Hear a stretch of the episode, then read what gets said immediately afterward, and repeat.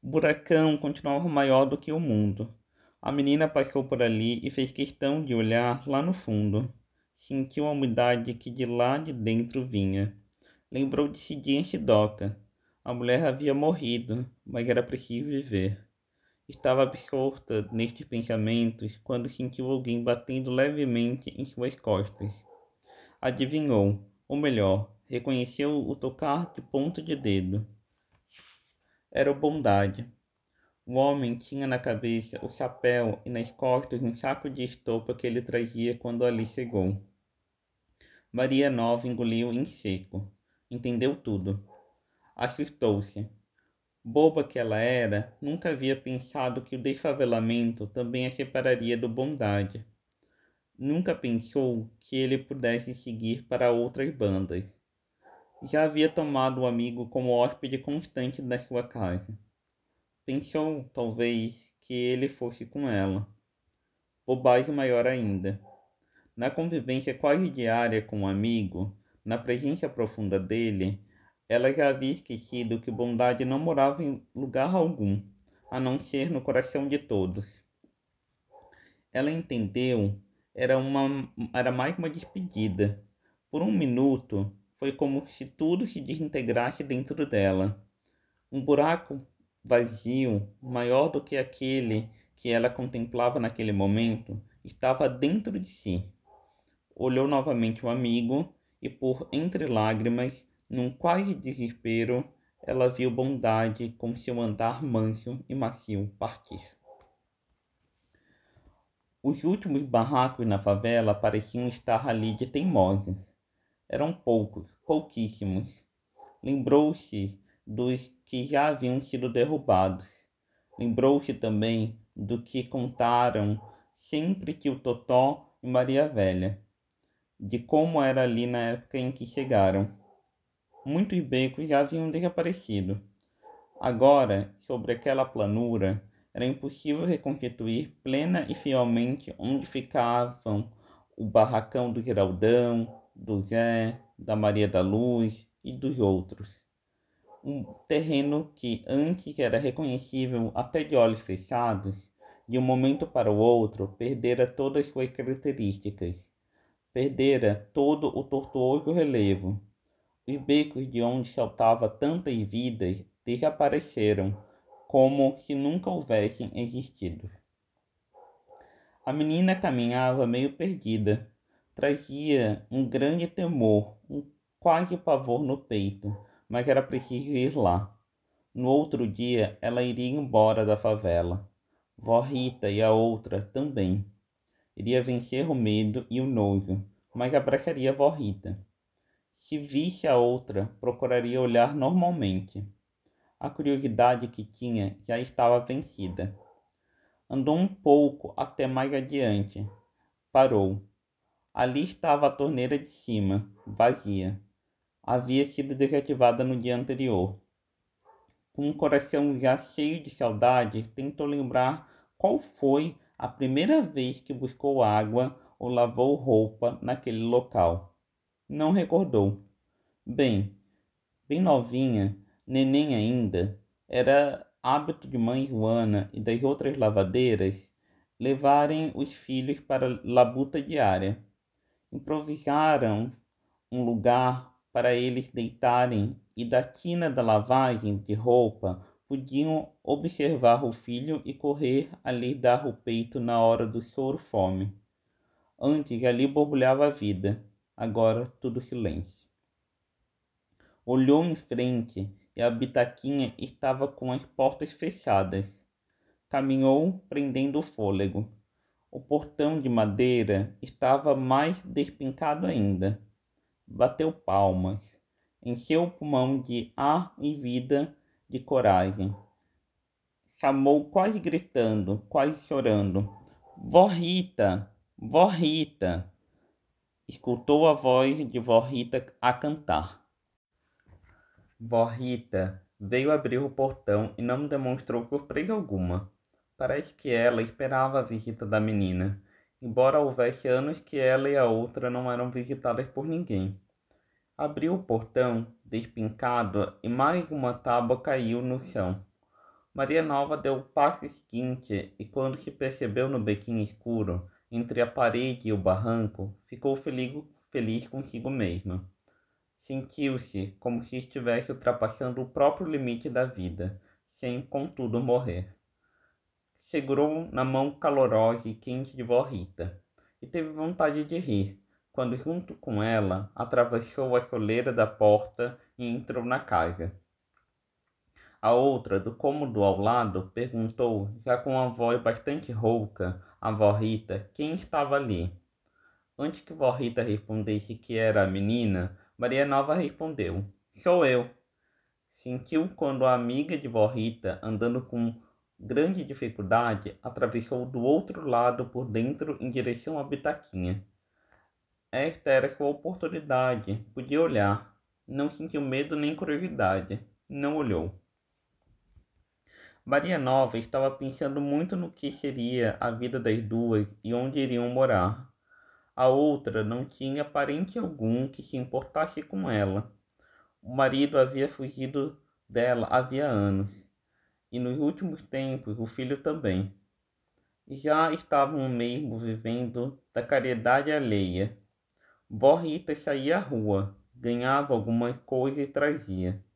Bondade também naqueles dias de saída misteriosa dele da favela, sempre trazia mantimentos para as duas. Agora a bondade partira. Elas também iriam para longe. A menina estava preocupada e se sentia impotente para fazer alguma coisa.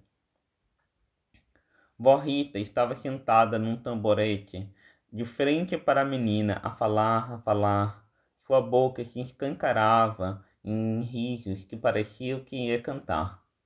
Foi até bom a menina ter aparecido, que levasse para Maria Velha e para mãe Joana, com as crianças, um abraço maior do que o mundo. Um abraço de saudade e de muita boa sorte. Estavam todos se separando, mas ela não se esqueceria de ninguém, e em todos estaria a pensar que a menina sossegasse, continuasse a vida, que lutasse, que fosse lá fundo do coração dela própria e dos outros, mas sem nunca desesperar. A amiga estava, sim, cada vez piorzinha. Já pouco enxergava e na garganta a voz estava quase a faltar. A doença ia esparramando por todo o corpo. Agora iriam para a colônia ela tinha aceitado, talvez até porque não tivesse outra saída. E a avó Rita iria com ela. No outro dia, cedinha, cedinho, a ambulância passaria por lá. Os médicos da saúde pública haviam ido lá no dia anterior e consultado as duas. A amiga estava muito ruim. Eles falavam que o mal foi ela não ter se cuidado desde o princípio, ter se isolado tanto. Reconheciam que a doença trazia medo, que todo mundo se afastava, mas que durante todo aquele tempo ela não devia ter se recusado a sair de casa até para ir ao médico. Disseram também que a minha saúde está boa, com exceção do coração que está cada vez maior. Nem incomoda, não sinto nada. Então me perguntaram, já que eu estava acostumado a cuidar dela, se eu não queria trabalhar na colônia São Lázaro com eles. Vou, menina, eu vou. Tenho uma amiga que precisa de mim e lá tem outro que eu posso ajudar. Maria Nova estava com um coração cheio de esperanças, apesar de tudo, apesar das dores, dos sofrimentos, da fome, da miséria, apesar dos preconceitos de que ela, eles eram vítimas e que eles infligiam a si próprios e aos outros. Apesar do mal de Hansen, que existia no corpo da outra e que mais existia no coração de muitos homens, havia o amor de Vó Rita, que era maior e que era para todos. Estava feliz, havia vencido o medo, o asco que sentia da amiga de Vó Rita. Levantou-se abraçou e beijou vó Rita, como se estivesse abraçando e beijando a amiga dela também. A amiga de vó Rita chamou por ela de dentro da pitaquinha. A menina saiu, Cá fora era um tempo de quase meio-dia. O sol estava agarrado lá em cima do céu. Naquele dia, Maria Nova levantara cedo, visitara a avó Rita e andara muito para lá e para cá, pisando e repisando um chão que tanto tempo fora seu. Os tratores estavam prontos para o trabalho do dia seguinte, que seria eliminar o buracão e aplainar a área em que estavam os últimos barracos. A tarde chegou amena. Maria Nova contemplou durante muito tempo o pôr do sol. Teve vontade de ler e escrever alguma coisa, mas já tinha guardado os livros e os cadernos num caixote que sempre lhe servira de cadeira ou mesa quando ela se assentava no chão. A noite veio caindo lenta e carregada de pontos luminosos lá no céu. Aquela seria sua última noite na favela. As coisas já estavam todas juntas.